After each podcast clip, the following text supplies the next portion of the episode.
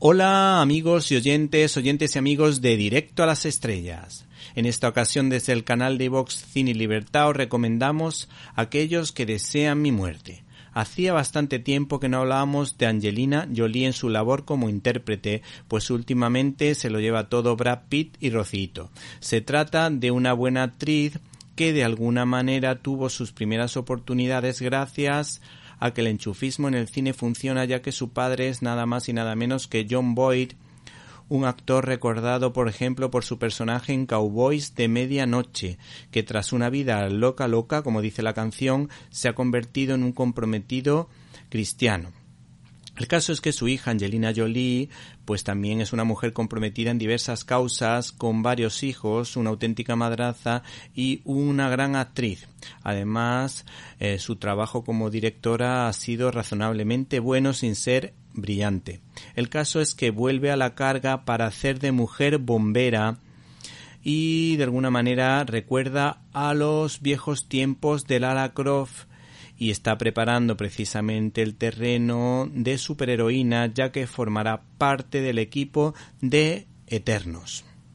Esta producción se titula Aquellos que desean mi muerte y la dirección ha corrido a cargo de Taylor Sheridan, autor de muy buenos guiones como los de las sagas Sicario o la gran película El gran western moderno Comanchería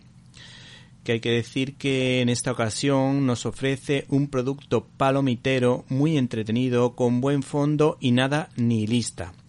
Cuando uno se acerca a la película en cuestión, aquellos que desean mi muerte, tiene la impresión de que se trata de un homenaje a las películas de Sylvester Stallone de los años 80 como Cobra, Yo el Halcón y muy especialmente Máximo Riesgo ambientada en las montañas, al igual que este largometraje que cuenta como una mujer especialista en rescates, Angelina Jolie, vive en tierra de hombres amargada por no haber podido salvar a tres niños en un incendio y que nunca, mejor dicho, tiene ideas de bombero retirado, pues a veces salta en marcha de un coche para tirarse en paracaídas.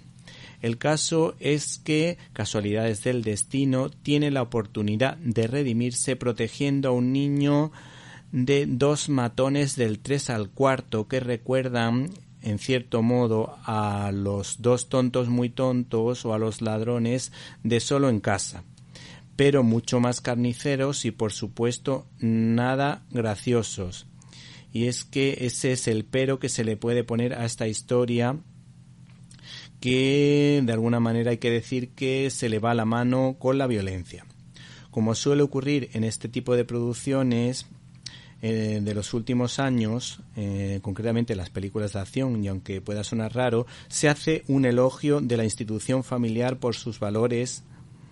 y de alguna manera se ensalza precisamente eh, el tema del amor, el tema del sacrificio por amor, el amor de ágape y todos los valores que conllevan una familia de orden. Por otra parte, esta historia nos viene a decir que la dignidad de la persona es importante y nuestra presencia en este mundo es necesaria porque todos podemos poner nuestros talentos al servicio de los demás y que después de una situación o periodo de crisis podemos madurar y hacer grandes cosas y ser una especie de ángeles de la guarda e incluso acoger o adoptar a alguien que se encuentra desvalido.